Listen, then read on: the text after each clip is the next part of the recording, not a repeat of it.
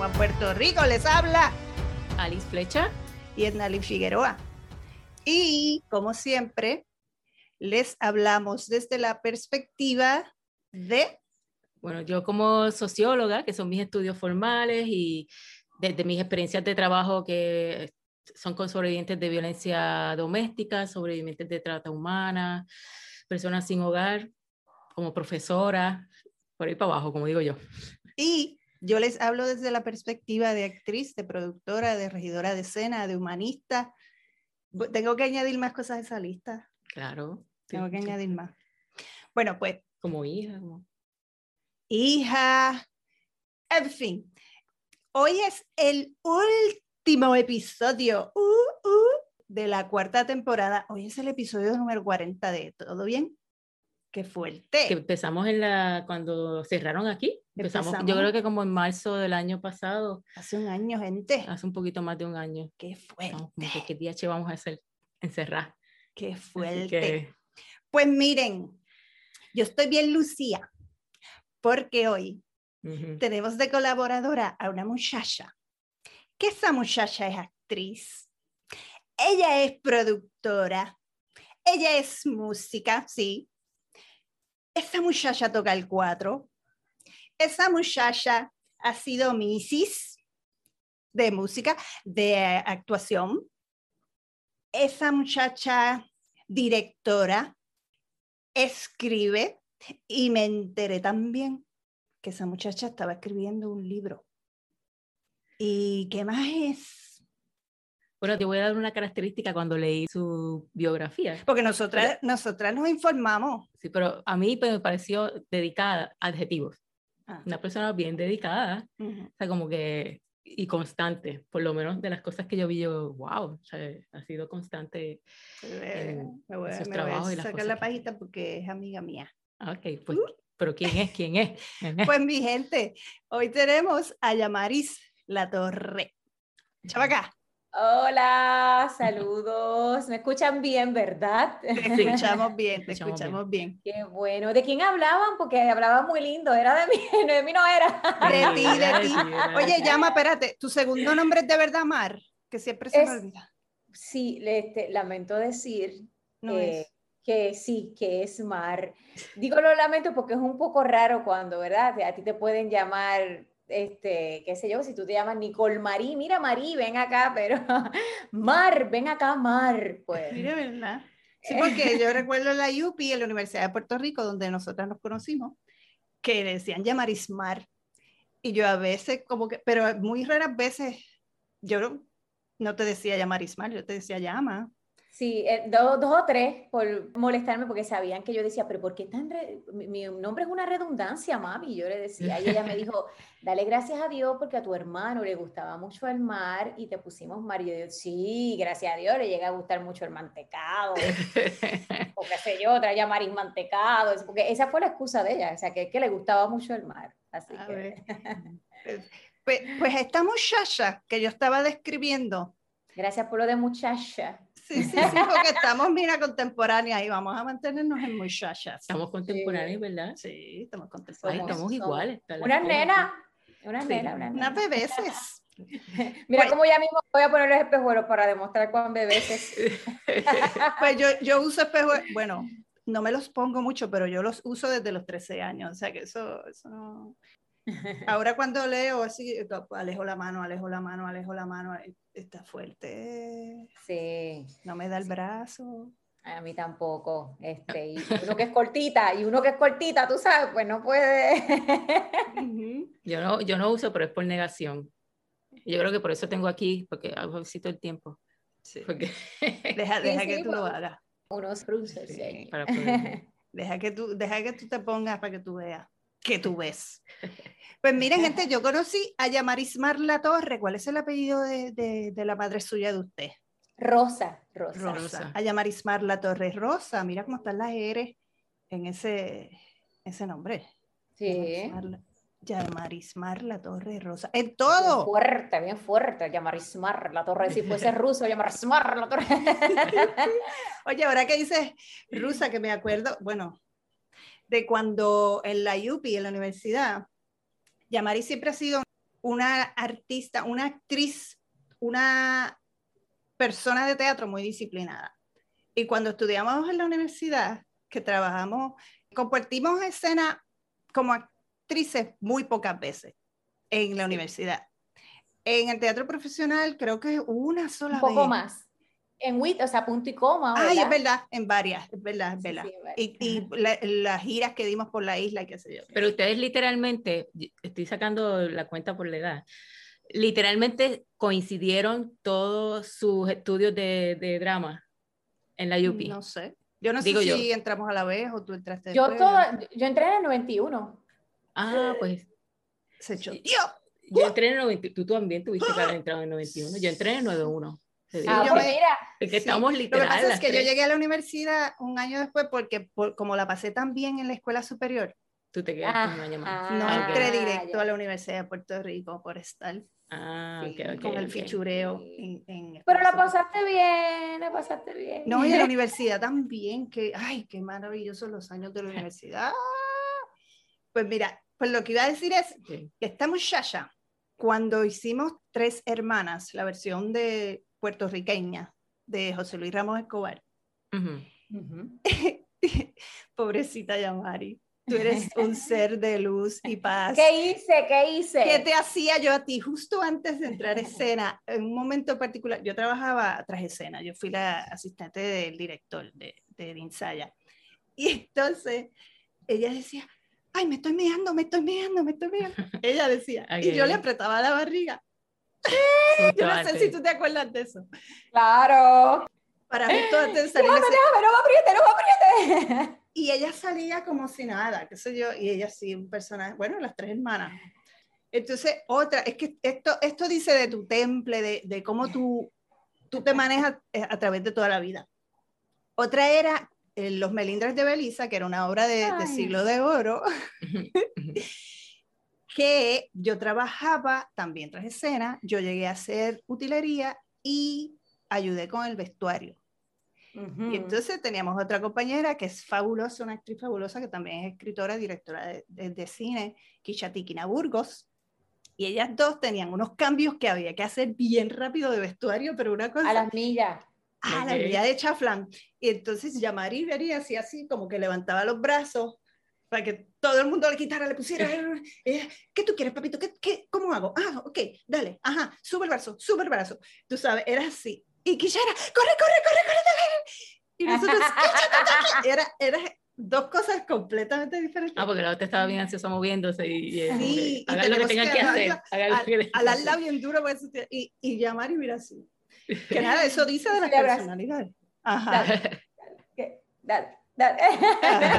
Exactamente. Me gustaban los cambios, para mí era una coreografía, era parte, era, es, es parte de todo, de, ese eh, todo, ¿verdad? Que donde tú tienes que trabajar esa concentración, donde tienes que trabajar la respiración, igual que en escena, porque es lo mismo. Tú no puedes, este, ¿verdad? En, en escena tener esta, eh, trabajar las respiraciones y el control que a todos nos da trabajo porque somos seres humanos, ¿verdad? Nuestras propias emociones este, versus lo, el trabajo que estamos haciendo. Y recuerdo que en, haciendo eso, no sé si ibas a hablar de eso, pero eh, en un, día me hacen el cambio, me suben, entro a escena y doy como una vueltita, o sea, una vueltita que hacía el personaje a la que era eh, su criada, ¿verdad?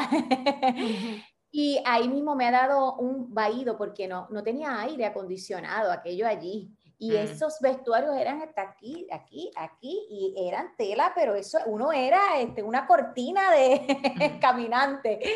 Eh, obviamente unos diseños espectaculares de Gloria Sáez, eh, pero a mí me dio un vaído que la, me empezó a hacer, que nunca me había pasado y nunca me volvió a pasar, como un mareo con todo, lo empezó a darme vueltas, vueltas, vueltas, y yo me tuve que quedar y empecé a hacer, a hacer pose y, y Linet Salas, que era la que hacía, la criada se iba a desmayar, me abría los ojos y yo la miraba y le hacía las podios, yo ya mismo voy a caer en sí porque no puedo hablar con este mareo, me voy a caer, hasta que sí, siguió corriendo la cosa. es verdad, me acuerdo de eso. ¿Y tú te acuerdas cuál fue la obra? Yo no me acuerdo cuál fue y tampoco recuerdo cuál era la actriz que iba a ser el personaje que tú te lo tuviste que aprender como en dos días, que tú te Sí. encerrabas en el salón de pantomima. ¿Cuál era? Eh, bien fuerte. Eso fue La Villana de la Sagra. Eh, ese, eso, eso era un libreto como así, eh, escrito todo en verso. Y entonces sí, surgió, ¿verdad? Este inconveniente, ¿verdad? Este problema, eh, no recuerdo si fue de salud, eh, pero, ¿verdad? Por la situación que haya sido, de la que hacía el personaje de la villana. Y Dean me dijo, mira, que necesito que... pues yo hacía el sonido y yo, ¿cómo? ¿Qué? Este, y eso fue bien fuerte, eso fue bien fuerte, pero Yo recuerdo yo estar ahí jangueando en el pasillo de drama y ver a Yamaris entrar al salón de pantomima, salir del salón de pantomima. Como una hora después volví a entrar y ella estuvo dos días ahí metida. Era una cosa que yo, yo, no, yo no, yo no puedo hacer eso. Mm. Digo, a Es- lo mejor antes quizá, pero ahora puede, puede, pero mira, tú sabes qué es lo que pasa. Mucha gente me preguntaba que cómo me pude memorizar. Tú sabes qué, yo no hice, yo paré mi vida en, eso, en esos días, ¿verdad? Entonces, eh, yo lo único que hacía era memorizar y dormir. Mm. Entonces, yo estaba eh, todo el día en el salón de pantomima con lo- los actores, me iban diciendo, yo puedo llegar a las 3 para pasar mis líneas contigo. No, yo puedo llegar a la 1, pues estoy contigo a la 1, estoy contigo a las 2, estoy contigo a las 3, estoy contigo. Iba así, me iba dividiendo el trabajo y me iba a dormir y no tocaba el libreto. ¿Y qué pasa? Que, eh, mira, funciona porque el cerebro ese descanso funciona para poder absorber todo ese material, ¿verdad? Entonces al otro día yo, mira, está funcionando esto. ah, pues mira, va a salir. Y entonces, pues nada, todavía habían cositas que me estaba aprendiendo justo antes de entrar a escena, este, fuerte. No me acuerdo de eso. No, es que yo tengo do- dos curiosidades ahora, o sea, ahorita posiblemente tenga otras eh, más adelante, pero cuando estaba leyendo información sobre, sobre ti y tus trabajos, nunca me quedó claro de, de dónde, o sea, dónde naciste. Yo sé que eres puertorriqueña, pero en qué pueblo, y no sabía si era del área metro, pero también estuviste en la rondalla, y yo sé que es como el área este, o sea, como que no estaba clara de dónde. Sí, sí. eh, no, bueno, eh, yo nací, yo viví, yo viví toda mi vida en Bayamón. eh. Lo que pasa es que eh, nací en Santurce, en el hospital en Santurce, porque eh, ahí donde está, estaba el Ujú. hospital de mi mamá, donde la traba, ¿verdad? Ella estaba su médico y demás. Así que yo nazco en Santurce, pero realmente yo soy de de Bayamón. Bayamón. Ah. Este, eh, y estuve hasta hace 10 años vivi- Ok. residiendo en Bayamón, que ahora vivo en Gurabo. Y orden. entonces, y, Gurabo, en estás en Gurabo. Gurabo ahora. Pero entonces la otra pregunta es, como yo vi que tú has trabajado en varias, como que varias facetas, yo no sé si decirle facetas, yo no, yo no soy del arte, o sea que yo no tengo mucha, yo solamente apreciación, yo voy y miro y disfruto. Ah, Pero yo vi que, pues, estabas, tocas, eh, eh, o tocaste guitarra, o la rondalla, dabas clases. El cuatro, cuatro, el loca, cuatro. el cuatro que es más difícil. Este, caso. pues ac- actuación, locución. Entonces mi pregunta, has escrito, entonces mi pregunta es, ¿cuál de las, de todas esas cosas diferentes disfrutas más, te gusta más hacer, te sientes más completa?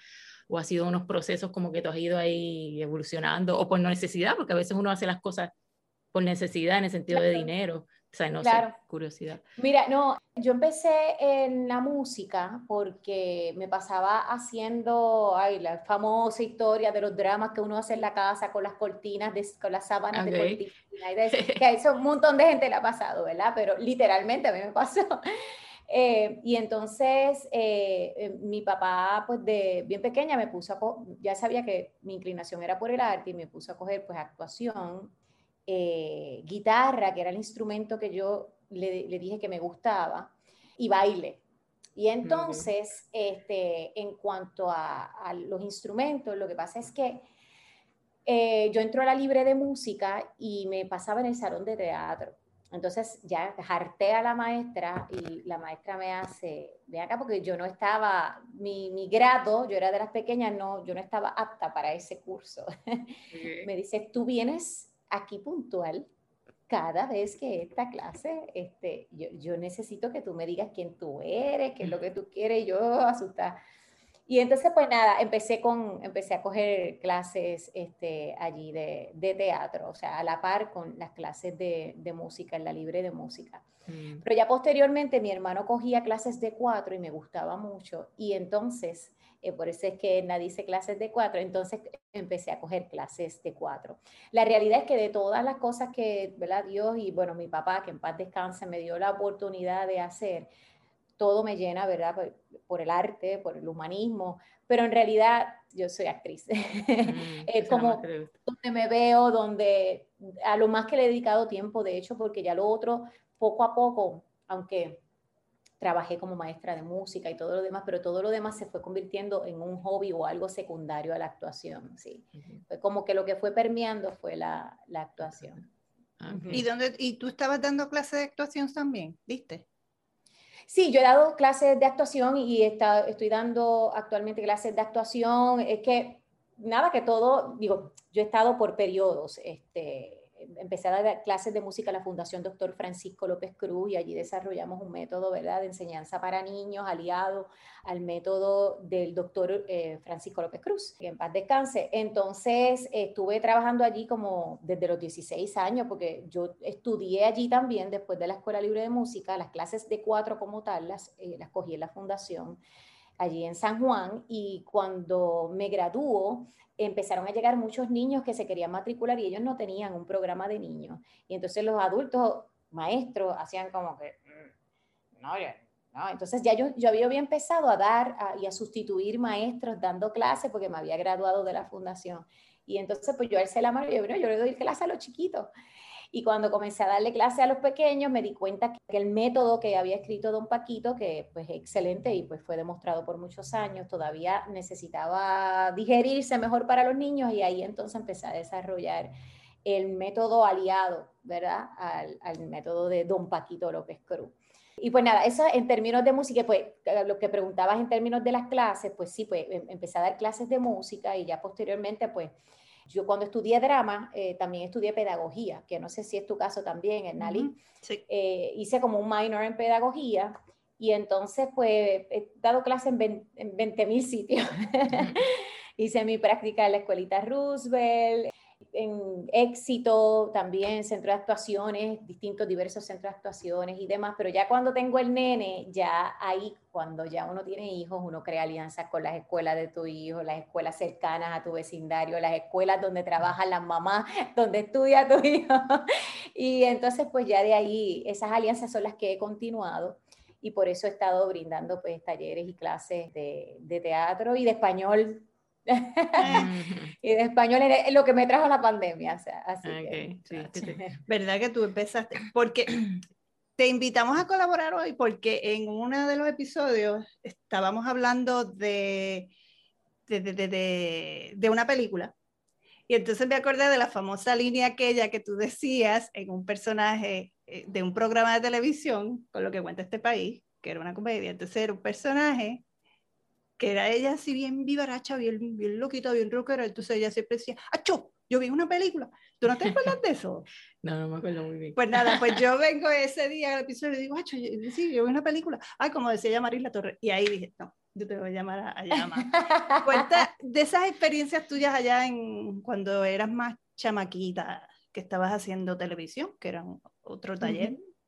Sí, eso, mira, eh, eh, tú eres de drama, y tú sabes cómo somos. yo, venía, yo empecé a coger clases de teatro cuando pues, pequeña, que papi, papi, nos ponía a todos a coger un montón de cosas, ahora entiendo como madre, porque éramos cuatro y quería salir. y es que en gimnasia estaba uno, el otro era abuso, la otra cogía gimnasia, modelaje, estamos en cuanta, mira, cogimos neuroaprendizaje, maquinilla, yo escribo a dos manos como si fuera secretaria, ese es un curso de mi papá que me ponía, va, un curso de qué, vamos para allá, que salgan de la casa. Entonces, este, pues nada, eh, de que estábamos hablando que me desvié. De lo de, de lo de televisión. De ah, bueno, claro, entonces yo, decí, yo empecé en la Academia eh, Dramática de Teófilo Torres, que allí tuve mis primeras experiencias con Rosa Luisa Márquez y con, bueno, con Marisol Ojeda, este, el, propio Teo, Jaime Bello, montones de, de compañeros que, pues, eh, que nos dieron distintos talleres, cursos de actuación. Y entonces ya cuando terminó todos los cursos y no había más nada, este, pues entonces me muevo a la Academia de Luz María Rondón y Herman O'Neill. Este, pero cuando termino ahí, pues ya estoy para entrar a la universidad y entonces eh, eh, comienzo eh, en drama. Ahí comienzo en drama. E, ese viene a ser el trayecto, ¿verdad? De, este, en términos de, de estudio, pero el caso es que yo era purista y yo decía, no, no, yo el teatro, esas cosas de televisión y esas cosas. Nada, nada que ver. Lo mío es hacer unos trabajos, tú sabes, que aporten contundente, hasta que no tenía cómo pagar la universidad.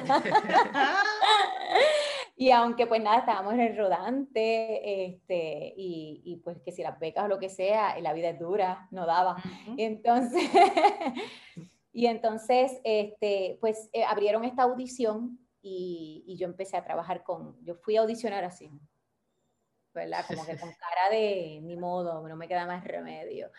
Este, pero ya había hecho desde los 13 años, ya yo había hecho documentales, había hecho una película que se llama Brincando el Charco, había hecho otro tipo de trabajo, o sea, fuera de teatro, porque me había llamado, porque fue a través de los maestros, propios maestros, a través de Teófilo, a través de, ¿verdad? Que mira, está este trabajo. Pero así en un programa de televisión como tal, eh, pues empecé en, en Marcano Teleproducciones eh, al audicionar y entonces entré a trabajar eh, con ellos. Estaba, yo era todavía, todavía yo estaba realmente, realmente, cuando yo empiezo, y, me disculpan que eche para atrás, mm. cuando empiezo con esas oportunidades de Marcano Teleproducciones, que por eso yo decía, ay Dios mío, pero es que, es que es tan difícil, es otro mundo, qué sé yo, qué, las dinámicas. Eh, al teatro, que ¿verdad? es otra cosa. Eh, y no hablo como actriz, sino las experiencias en, en lo que son los ambientes. este, y yo era bien nena.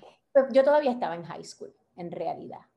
Eh, pues nada, fue en high school que entré a Marcano Teleproducciones a hacer un montón de cosas. Yo le hacía la gran broma de Marcano el Show y le hice bromas a Víctor Cámara, Fernando Allende, Carmen Dominici, un montón de, de monstruos ahí. Es verdad, cuando uno dice monstruos en términos de que eran figuras bien importantes, yo haciéndole bromas, imagínate.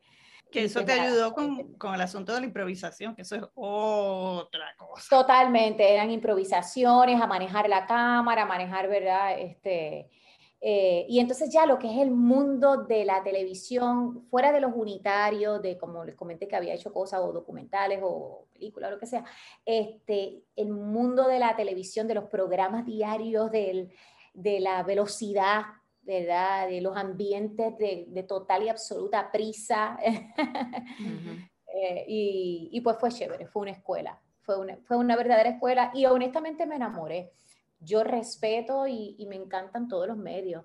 Obviamente mi pasión es el teatro, pero ahora mismo, por ejemplo, el cine es lo más que llama mi atención, porque ya viene a ser como otras cosas retantes que quiero seguir trabajando, ¿verdad? Eh, pues nada, así fue.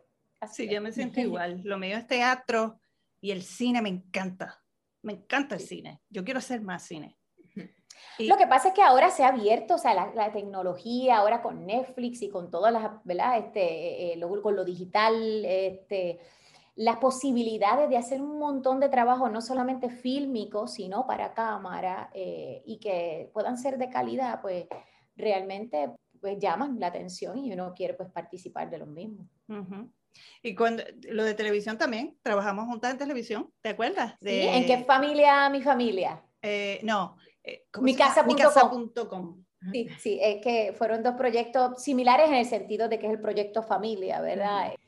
Sí, trabajamos ahí, me gustó mucho trabajar contigo. A mí también. Ahí era eh, una producción de, de Pedro Muñiz.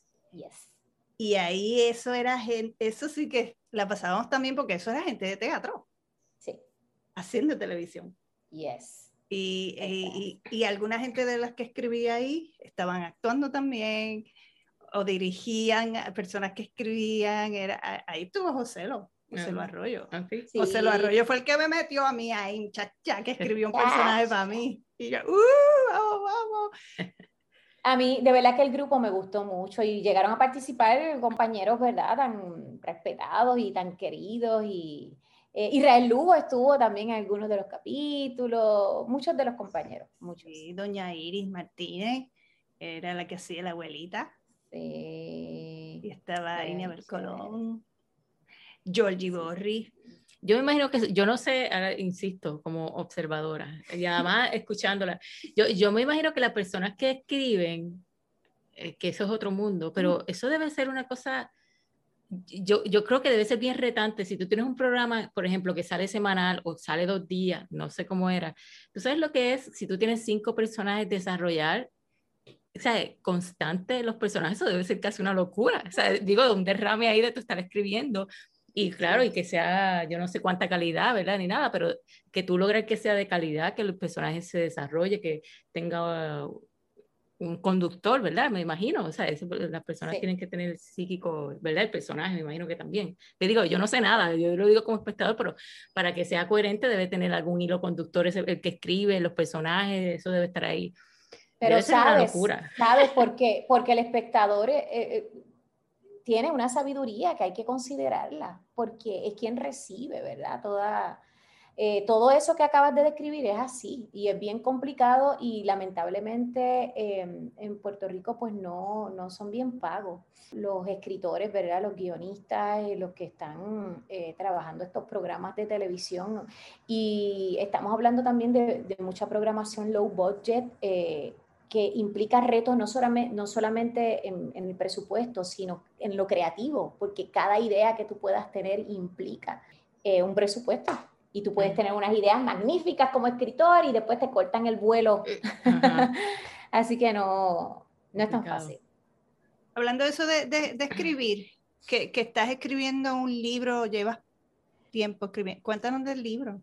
Mira, Edna, este, y qué buen, qué lindo hablar esto con, con- contigo, porque solo me habían hecho una entrevista y, y lo comenté, ¿verdad? Pero es la primera vez que hablo sobre esto. Realmente, yo hace mu- muchos años escribo y engaveto.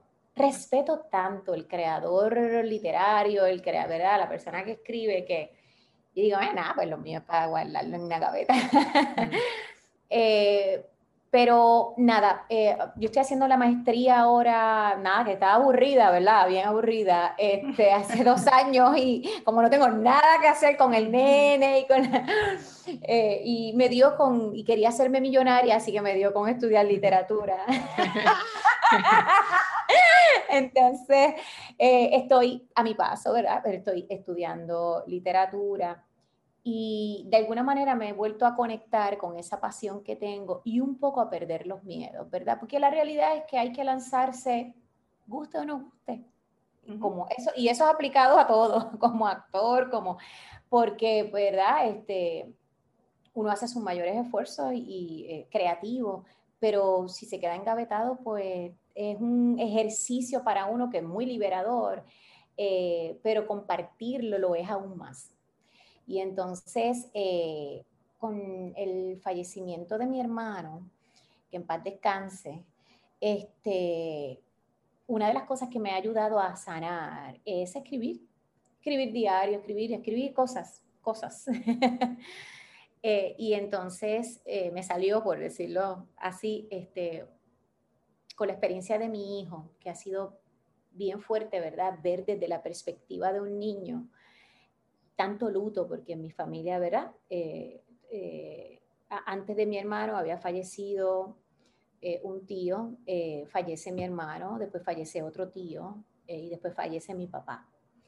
Así que, eh, y, y todo esto bajo el encierro y otras pérdidas. Poco antes se habían ido mi familia a vivir a los Estados Unidos con absolutamente todos mis sobrinos, que son los hermanos de mi hijo. Este, y también, eh, o sea, que eso es una pérdida, ¿no? El que se hayan ido de- Ujú. del, del país, perder esa esas figuras, esos compartir.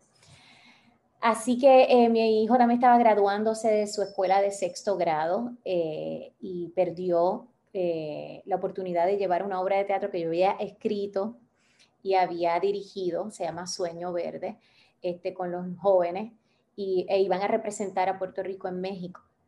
Ese viaje se perdió porque era en marzo, él perdió esa oportunidad y se perdió su graduación y entró a una escuela a la cual todavía no, eh, ha estado presencial este, de manera formal, ¿verdad? Fuera de que fue un día o hicieron una... Así que eh, él transicionó, ¿verdad?, a intermedia de esta forma con todas estas pérdidas y, verlo desde los ojos de él ha sido duro, ha sido duro. Entonces, escribí este libro, eh, dirigido tal vez a niños un poco menor que el mío, este, eh, pero que llega, ¿verdad?, hasta la edad de él, él tiene 12, y se llama Adiosio Rubén, Rubén es el nombre de mi hermano. Y, básicamente eh, lo que trabajo en el libro es, es, la pérdida, es el luto desde los ojos del niño, ¿verdad? Eh, y es más, más, bien una invitación a la conversación, es una invitación a, a comenzar a hablar este tema con los niños, que muchos padres lo que hacen es tratar de alegrarlos sin tocar el tema, sin tratar de conversarlo, sin, sin hacerlo parte del luto, porque los niños no pueden mantenerse al margen. Y los padres también necesitamos llorar. Este, y a veces en el encierro pandémico es delante de ellos, no hay de otra. Entonces, ¿cómo bregar con todo eso? Y entonces, pues, eh, de ahí, de ahí sale y, tiene como una, no una segunda parte, pero digamos como un libro de continuación, no sé cómo llamarlo a este momento, que estoy también escribiendo, que es sobre el mismo tema. Así que vamos a ver, este, eh, eh, fue bien gracioso porque, eh, pues nada, el, universo me fue preparando al escribir esta obra que les comenté de Sueño Verde. Fue bien liberador para mí, junto, ¿verdad?, con, los niños, esta creación, porque fue lanzarme a atreverme a, a compartir ya, ¿verdad?, este, escritos y este, los niños fueron los que me abrieron la puerta, porque esto, ese trabajo yo lo hice para y con los niños de la Escuela Ecológica Niños Uniendo el Mundo, que era la escuela donde mi hijo estudiaba. Y entonces, pues, eh, eh, al ser el sistema Montessori, pues eh, se trabaja todo en colectivo. Mm. Y fue, fue fabuloso, de verdad, unos niños genios. Y en fin, por ahí comenzó todo y desde entonces, pues tengo por ahí varios escritos. Tú manejaste, has manejado el duelo, suavezongo. Yo también he escrito, pero yo escribo más como desde la rabia. Sí, sí, no, yo te creo. Tengo ganas de llorar. Que, o sea, estamos conectadas en las redes sociales, entonces yo veo las cosas que tú vas poniendo. Y lloras, lloro lloras, lloro. Nada, para que sepa. vamos a poner a llorar aquí, pero es que llorar, llorar es bueno. Uno está, uno está, borderline, o sea, eh, estamos todos en un proceso complejo. Sí, yo estoy ahí, ahí, así, así trepadita en, en el filo ahí para brincar en eso. Sí, y entonces, pero tú, tú mane lo, lo que veo que manejas en las redes es esta cosa de cogerlo suave, de ver lo, lo lindo de la vida, este, la cosa creativa, que eso está bien, que eso es una manera de manejarlo. Yo lo manejo desde la rabia, que no me hace bien, pero también me ayuda a la cosa creativa. O sea, son maneras diferentes. Y también tiene que ver con la personalidad, porque yo soy un ser muy rabioso. pero sabes que, Edna, yo he tenido mucha rabia también. este, y las redes las redes es un, granito en la vida de una persona. Claro. Este, y un granito que puede que no sea real, ¿verdad? Porque hay muchos que se proyectan como realmente pues no son.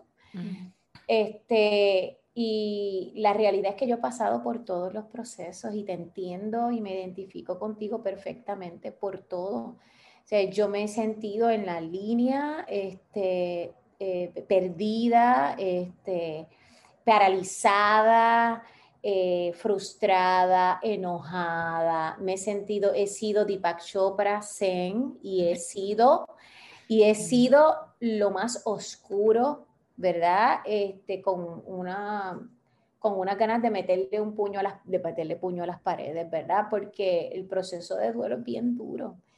Eh, y en el encierro, pues ni hablar. Así que eh, todo el mundo ¿verdad? lo maneja de formas distintas, pero yo creo que independientemente de cómo lo manejemos, es, es así. No es lineal, es, eh, es un sub y baja, es un sub y baja. Así que lo importante mm, creo yo, ¿verdad? No soy la más ducha en el tema porque me, me estoy mirando, pero yo estoy en el, estoy en el proceso. Este, lo importante es aceptar el proceso, entiendo yo. Sí. Sí, mi papá murió en enero antes de que explotara el asunto de la pandemia, o sea, en el 2020, que pudimos despedirnos, digo entre comillas, y estar en el proceso, pero en realidad no, porque eso fue cuando ocurrieron los temblores, que entonces hubo que, que mover todo. O sea, esto ha sido una cosa tras otra, tras otra, tras otra. pero también yo a veces me pongo a pensar, ¿sabes qué? No, qué bueno que se murió mi papá, no, pero que no está aquí para tener que lidiar con esto que está pasando porque no hubiese podido. Sí. Para, para, las personas mayores es bien duro, es bien duro. Y en, en, el caso, por ejemplo, cuando muere mi hermano, que mi papá, para mi papá fue devastador, ¿verdad? Este, eh, bueno, entre otras cosas, eso también abonó a que junto con su salud, pues él tampoco sobreviviera, ¿verdad?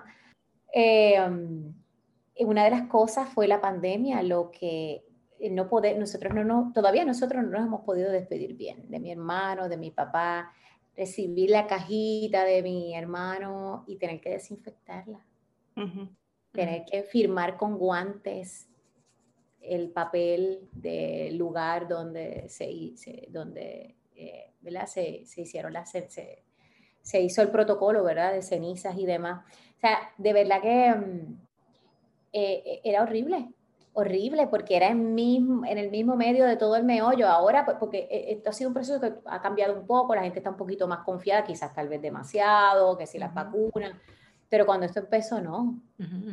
Así que el mero hecho de, de ir al, al sitio de que estaba cerrado completamente, que te reciben con todo un protocolo y una cosa y te entregan, y, mis hermanos no pudieron viajar, este, así que yo estoy sola en Puerto Rico, estaba sola en Puerto Rico bregando con papi, mami, eh, y después sola con mami, porque entonces ya no está mi hermano, no está mi papá.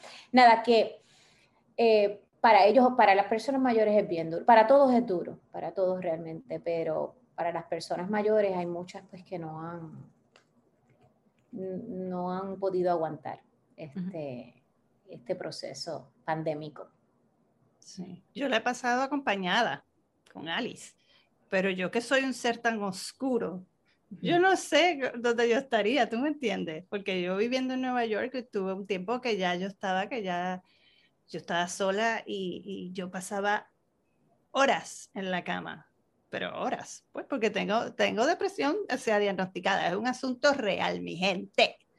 y, y entonces acá también me pasa, que estoy en la cama y ella va y me abre las cortinas, me abre las ventanas, me brinca encima, me, tú sabes, porque, porque hace, hace falta, somos seres sociales. Definitivamente. Nos hace falta. Yo siempre he pensado cuando ya estamos brincando de tema. No, es que así es que. Pero tema, tema. Yo, yo estaba en Hawái cuando yo regreso a Puerto Rico en, el, en la última semana de enero del 20, del 2020. Y nada, y, y, entonces pues no, nos habíamos conocido, empezamos una relación de de distancia y aquí, pues, ahí, aquí. Pero entonces yo, yo siempre pensé, yo no me hubiera imaginado ese asunto de la pandemia. Yo tenía un trabajo bien absorbente, yo estaba coordinando un albergue de, de sobrevivientes de violencia doméstica, que es bien absorbente, en el sentido de 24 horas, emergencia. Y yo decía, yo no sé cómo yo hubiera eh, sobrevivido ¿verdad? Este, este, toda esta pandemia, el, no hablar con gente, el estar en toda esta paranoia, entonces al principio todo este asunto sola, porque en Hawái yo literalmente me mudé por trabajo, llegué con trabajo, pero las amistades que hice fue a través del trabajo y era un año no es nada, ¿sabes? Y realmente, y, y más si tú estás en un puesto supervisando, también se te hace más difícil poder realmente entablar amistades. Sí, un poquito más complicado el, el proceso. Crear lazos reales yo creo que yo no lo hubiera soportado, estar tan lejos, saber que mi mamá pensando, o sea, 80, pues, mami tenía 80, ahora tiene 83, tenía entonces 82, yo decía, yo no sé cómo yo hubiera sobrevivido al asunto mm, de pensar en mm. esa distancia y estar sola. Yo, yo no sé, yo no creo en Dios, pero yo digo, lo que pasó, yo creo que fue lo mejor que, por lo menos que a mí me, hubiera, me, me, me pasó, ¿verdad? Y ha sido difícil, pero no, me, no, no, sé cómo hubiera sobrevivido e, esa distancia y todo eso, no sé, no sé. Sí, estoy de acuerdo con ustedes. Mi, mi, mi, marido, yo de verdad, cuando todo esto termine, él va a necesitar un break, porque él, él, ha sido, él ha sido muy importante, ¿verdad? En, en todo, este, en todo este proceso. Eh, y buena gente que, es ese muchacho. a mí me favora porque la gente lo conoce y lo quieren más que a mí. es como que, ¡Ey! ¿Y tu marido? ¿Qué? Y yo, pero salúdame bien. me lo encontré en tal sitio, diantre, mira de verdad cómo nos trató, eh, porque eso es lo del servicio, él trabaja en food and beverage y lo del turismo, hotelería. Eh, y así que conoce a todos mis amigos y mis amigos lo quieren más que a mí. lo quieren de otra manera. Lo quieren de otra manera, digamos, pero ha sido muy importante como ustedes. Yo sola en este proceso ah, mm. hubiera sido difícil. Y el asunto creativo, como yo siempre digo, como dice, o sea, el teatro nos salva. Y como dice Magali Carrasquillo, que viva el teatro. Mira, esa frase que tú dices, yo le he dicho toda mi vida, ¿verdad? Por las distintas cosas y circunstancias que viví en mi niñez y demás, yo siempre le he dicho, el, el teatro a mí me salvó y el teatro nos salva. Y ahora que no podemos hacer teatro y no nos está salvando, pues hay que movilizar lo creativo para que sea la creatividad puesta en función de lo que sea lo que nos salve. Y tú, que te has puesto, que oye, que llamarí solidaria, se me olvidó decir ese adjetivo también, porque cuando yo recién me mudé, yo le dije, llama, mira a ver cómo tú me ayudas porque estoy pelada para, para los trabajos, guisos o algo, y ella agarró y empezó a mandar mi, mi demo de voz este, a, lugares para locución, porque tú, tú llevas años luz haciendo locución. Sí, gracias, gracias a Dios. Y, y, eso lo tenemos que retomar este, en nada. Lo hablamos aparte de Sí, El otro día estuve ayudando a otra, a otra compañera y a mí me ayudó en su momento Axel Sintrón. Este, Siempre lo digo, ¿verdad? Este, y yo creo que son cadenas de solidaridad que se forman y que, eh, y que hay que valorar y reciprocar, ¿verdad? Eh, y pues sí, hago mucho anuncio comercial, gracias a Dios, y entonces me dediqué a crear un pequeño estudiecito en mi casa. Pues, tú sabes, tampoco es el súper estudio, pero... Sí, como nosotras aquí, con, con, con, micrófono. No, me encanta, me encanta lo que ustedes están haciendo. Y... Eh, y bueno, nada, estoy dedicándole bastante. Eso, eso ahora digo yo, ¿verdad? En términos económicos, que esto ha sido un impacto bien grande para la clase artística. Pues todos hemos, nos hemos movilizado, ¿verdad? De distintas formas. Y pues a mí las locuciones me han mantenido ocupada y, lo agradezco mucho, de verdad, porque... y, y, ahora que estamos en eso de los micrófonos, que hiciste radio 11 años, loca. 11 años. 11 años levantándote a las ¿Qué de la mañana? A las que de la mañana, Bien, de la madrugada. O sea, tú salías de los ensayos por la noche eh, eh, y... Hubo, mira, nunca me olvido, eh, esto me pasó un montón de veces, qué sé yo, grabando películas, al final del eclipse de Jacobo, que era una película completamente nocturna, era, al final del eclipse, era bien, era, era el final del eclipse. Y pues, qué sé yo, los cola a las 9 de la noche, a las 11 de la noche, imagínate, yo, Dios mío, tengo radio mañana.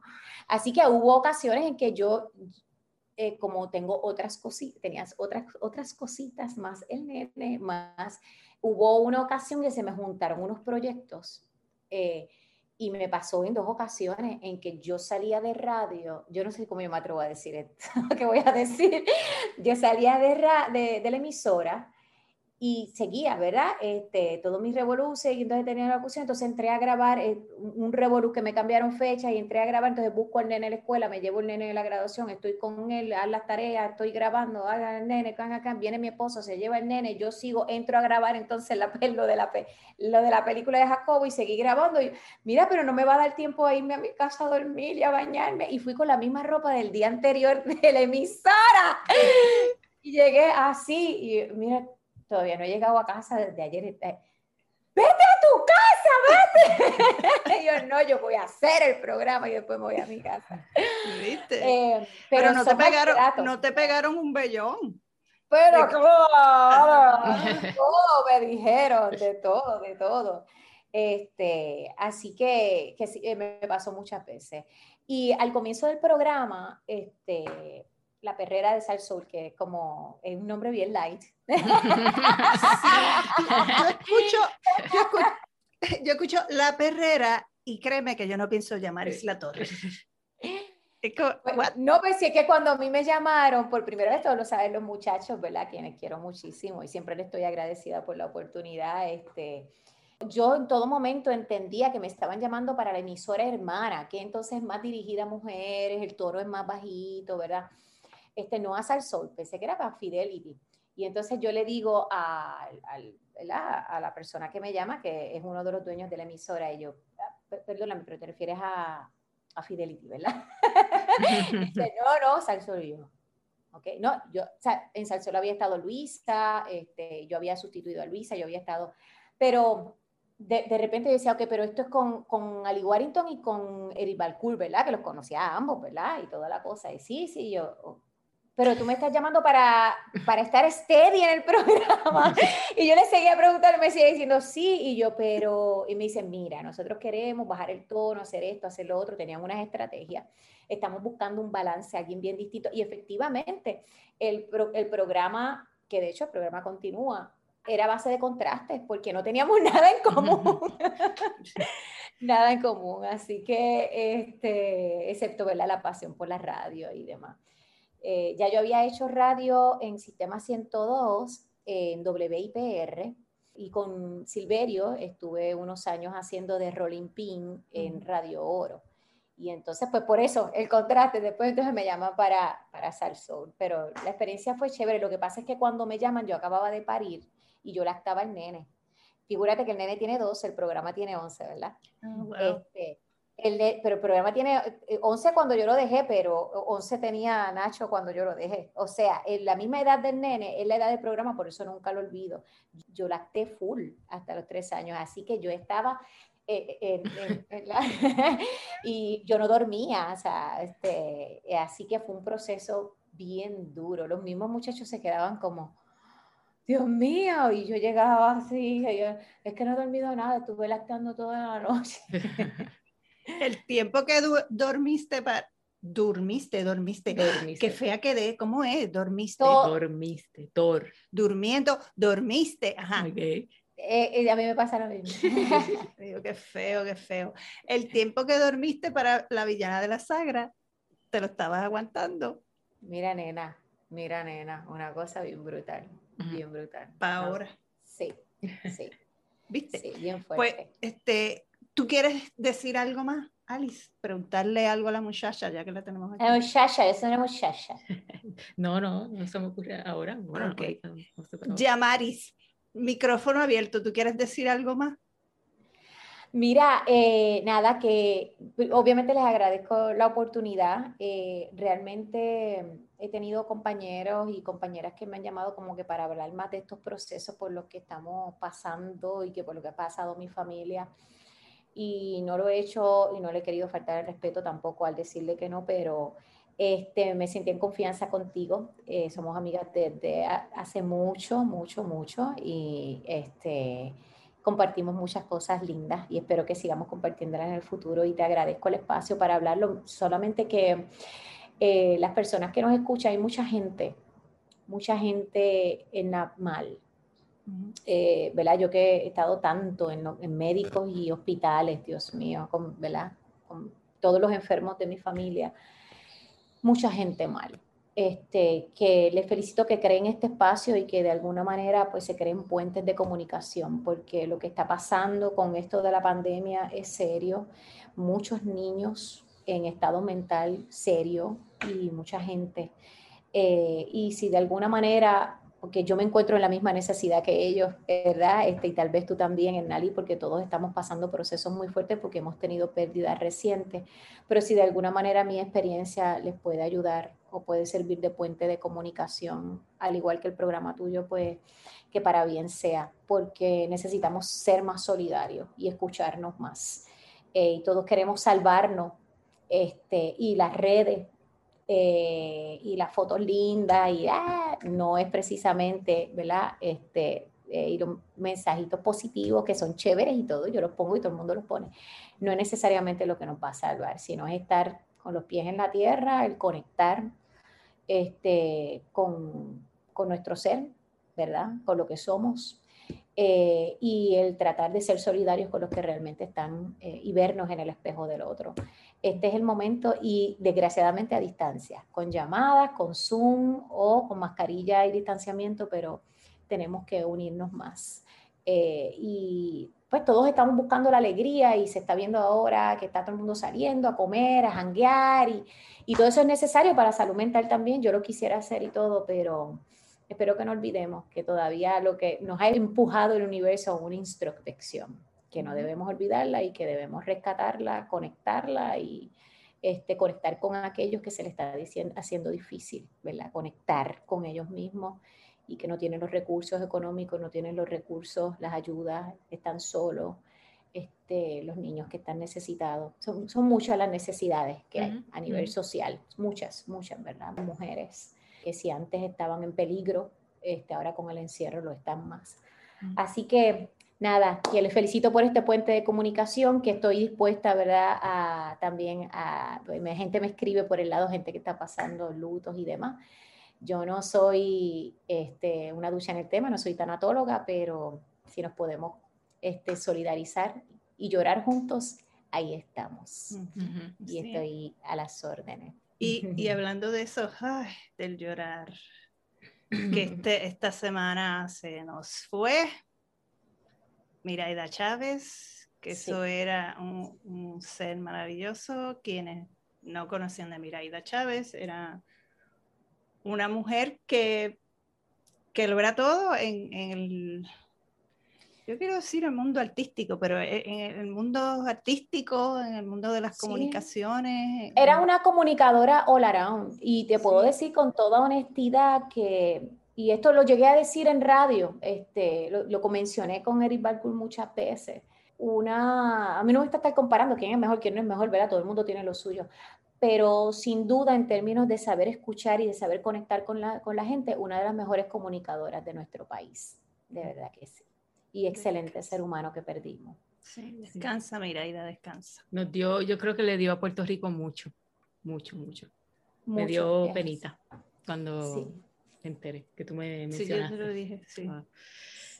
Ay, pues nada, como yo dije, la muerte es parte de la vida y es tan parte de la vida que no existe una sin la otra. Eso es así, eso es así. Y no ha sido la única pérdida, perdimos también a Albert este Rodríguez, sí, nuestro el, querendón. El día que, que, murió Albert, tuvimos aquí a Francisco Capó.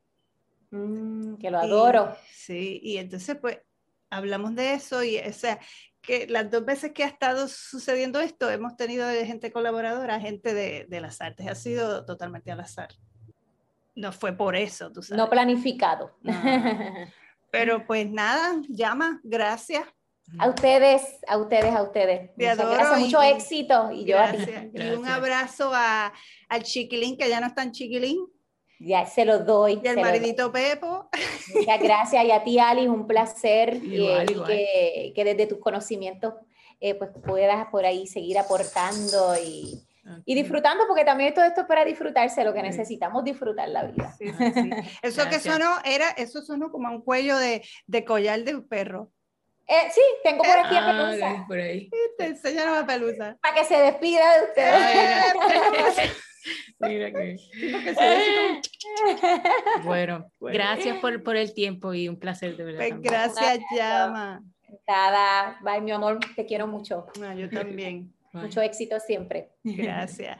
Y Corillo, pues este es el último del último, del cuarto, de la cuarta, que diga. De la cuarta temporada, así que... Y vamos a tomarnos un descanso de temporada a temporada, así que ustedes pónganse al día unas cuatro temporadas y nos escuchamos cuando nos escuchemos. Es la cosa más. bueno, bye.